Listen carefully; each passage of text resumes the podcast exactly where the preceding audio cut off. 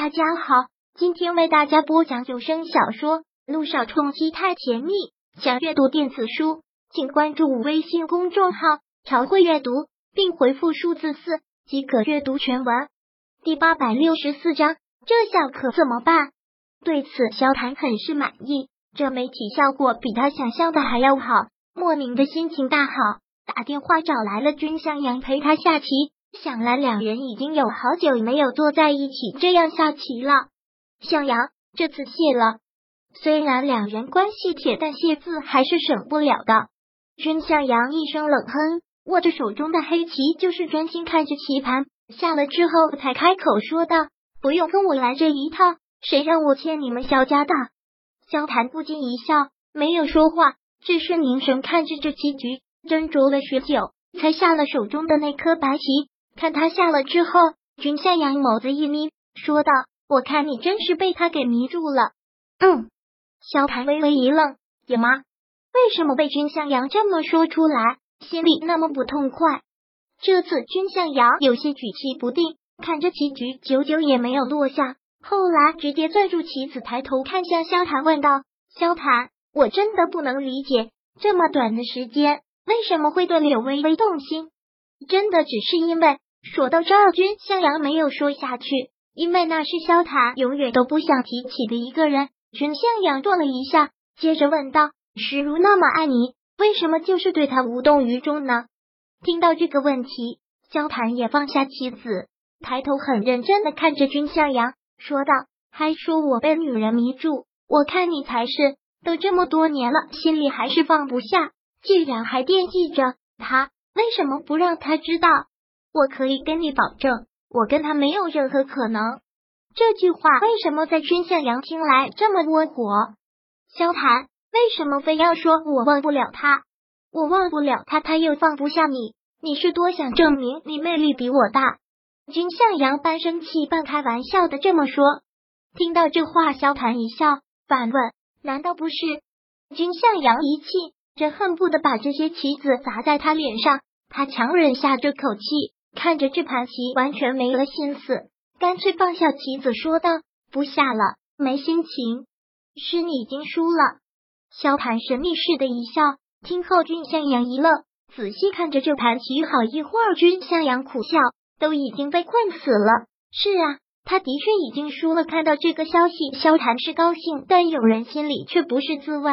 看着电脑屏幕，姚诗如发了好一会儿呆。你小看他这么认真，也忍不住看了看屏幕，看到是这，他还觉得吃惊。Alice，你还对商界的事感兴趣啊？听米小这么问，姚诗如回过神，合上了笔记本，敷衍的说道：“没有，随便看看。不过也奇怪了，远山集团虽然算得上是大企业，但按说影响力也没那么大，但这次闹得沸沸扬扬的，比娱乐头版新闻曝光率还高呢。”你小事不关己的一句，听到这儿，姚诗如的心里却是起了涟漪。是远山集团影响力大吗？明明是有人故意将这件事闹大，而这么大的阵仗，竟然只是为了一个女人，多么荒唐！萧谈想要对付的人，绝对不会手软。而且事情已经到了这个地步，远山集团必败无疑。如果第一步成功了，萧谈就会按照他的计划。一步一步走下去，他的最终目的是什么？他到底想为那个女人做什么？如果成功了，柳微微是不是就感动的一塌糊涂的恨了他呢？是啊，一路为红颜，为国，他一笑不惜毁掉整个远山集团，换做谁谁不感动呢？那他呢？既然老天爷让他知道了这件事，他真的就要这样袖手旁观？看着事情按照萧谈的计划按部就班下去吗？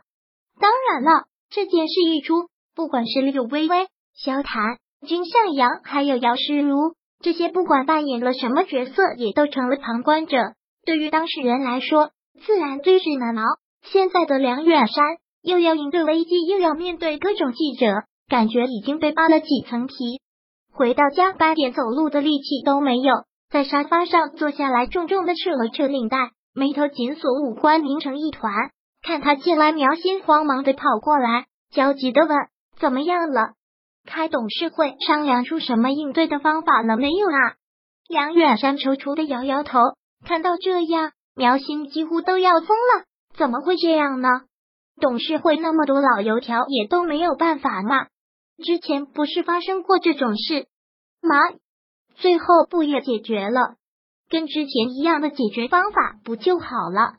你赶紧，行了，你闭上嘴，让我清静一会儿，行不行？看苗心说个没完没了，梁远山很是烦躁的说道：“我现在够烦了，就不要再来给我添乱了。”苗心被吓了一跳，之后更烦躁的说道：“你以为我想来添乱吗？我这不是担心害怕吗？你都不知道那些跟我在一起打麻将的人怎么说。以前结了我左一个梁太太，漂亮又一个梁太太年轻，可是现在呢？”他们竟然要我最后享受一下这阔太太的滋味，以后梁家败了以后就什么都没有了。你说，我说到这，苗心很是小心的凑到梁远山跟前问道：“远山，这次真的有这么严重吗？我们的公司、钱、房子都会没有吗？”说到这，苗心自己都觉得心在滴血，他很是恐惧的看着梁远山。只见梁远山脸色越来越严，他没有回答，但是默认。苗心的身子一下子痉挛了下来，之后他又忙拽住了梁远山的衣服，焦急担心的说道：“远山，那你快想想办法啊！如果这一切都没了，我可怎么活？我从小娇生惯养，可是受不了一点苦的。你快想想办法啊！要是办法这么好想，我至于愁成这样？”梁远山的心口就像被什么堵上了一样，越来越难受。那可怎么办啊？苗心急得都要哭出来，我们梁家这是得罪什么人了？怎么就是盯着我们不放呢？你说这可怎么办？这可怎么办？你能不能不要总来我面前乱晃？还嫌我不够烦吗？苗心就像是只乌鸦一样念叨着，一直在梁远山眼前走来走去。梁远山越发心烦，你对我吼什么呀？苗心大怒，烦烦烦！你烦我更烦，我们梁家的家业就要保不住了，我以后还怎么出去见人？